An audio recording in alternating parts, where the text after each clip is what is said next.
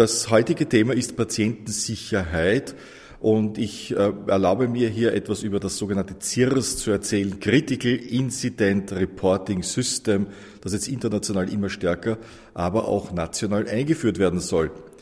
Es ist einer unserer Grundsätze, der hippokratische Satz, primum nil nocere, also zuerst einmal nichts schaden, mit dem wir alle aufgewachsen sind, das wir auch weiterbringen und weiter lehren.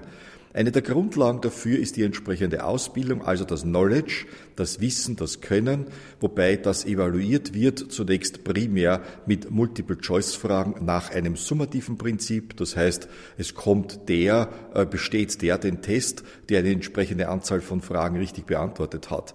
Besser wäre die formative Ausbildung, das bedeutet, dass hier ein Problem gestellt wird und erst nach Lösung dieses Problems die nächste Stufe weitergemacht werden darf.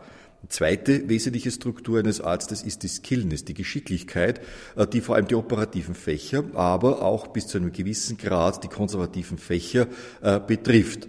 Die Geschicklichkeit evaluieren kann man mit den, äh, mit den entsprechenden Logbüchern oder mit den sogenannten DOPS, mit den Direct Observational Procedures, wo also ein Lehrer, ein Teacher diese Prozeduren beobachtet. Etwas, was eigentlich ein bisschen in Vergessenheit geraten ist und jetzt mehr Bedeutung nimmt, und da kommen wir bereits schon in Richtung Patientensicherheit, ist die sogenannte Attitude. Attitude heißt, wie ist der Arzt in seiner Persönlichkeitsstruktur äh, gestaltet, äh, wie setzt er sich zusammen, ist er ein Teamarbeiter, ist er ein Einzelgänger.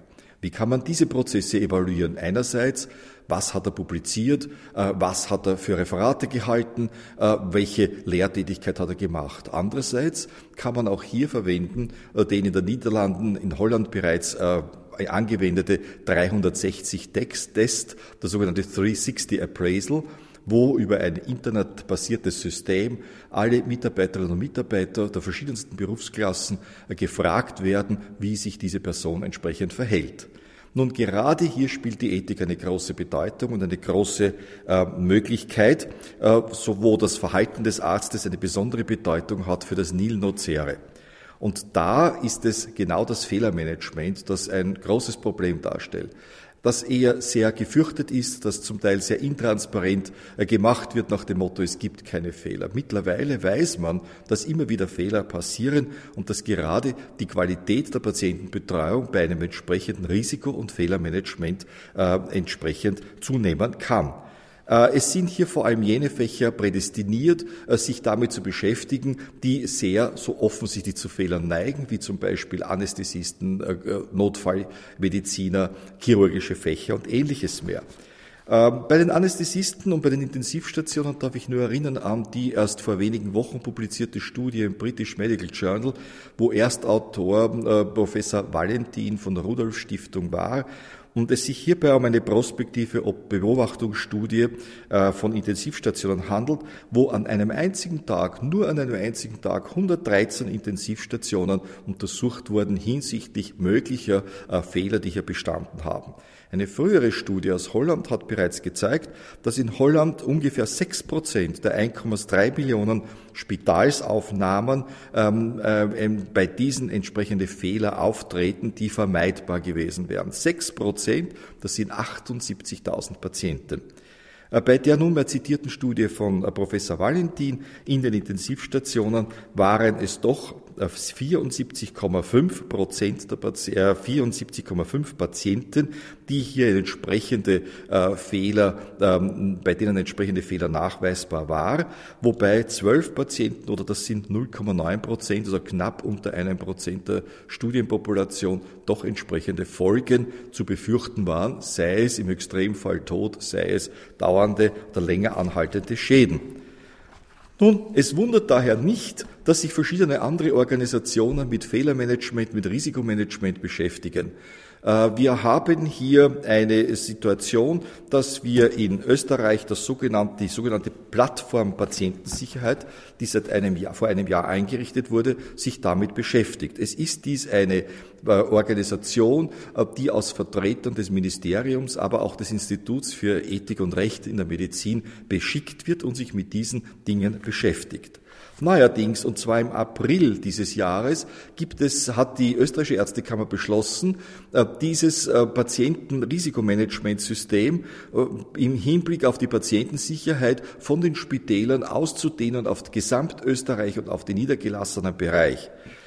Entscheidend ist, dass dieses System anonym abläuft, dass hier sicherlich nicht nach dem Motto Blame and Shame vorgegangen wird, sondern dass es hier darum geht, Fehler anonym aufzuzeigen, sich zu überlegen, nachzudenken, woher diese resultieren und welche Maßnahmen gesetzt werden können, um diese Fehler entsprechend zu vermeiden, aber auch dann im Weiteren diese Maßnahmen wieder zu evaluieren, inwieweit diese gegriffen haben und jetzt zu einer Verbesserung der Situation im Einzelnen einzelnen Fall geführt haben.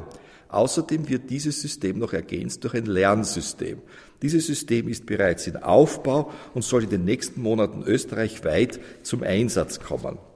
Parallel dazu hat sich nun die österreichische Qualität, die, die ÖQMED, also das ist jene Institution der österreichischen Ärztekammer, die sich mit der Qualitätssicherung in der Medizin beschäftigt, äh, dazu ähm, hergenommen, dass diese äh, Gesellschaft nunmehr das erste Mal eine Ausbildung zum Risikomanager im Krankenhaus durchführen wird. Die ersten Kurse äh, haben bereits begonnen. Der erste Termin war im Jänner dieses Jahres. Das sind fünftägige Kurse mit entsprechenden, einem entsprechenden Ausbildungskurriculum.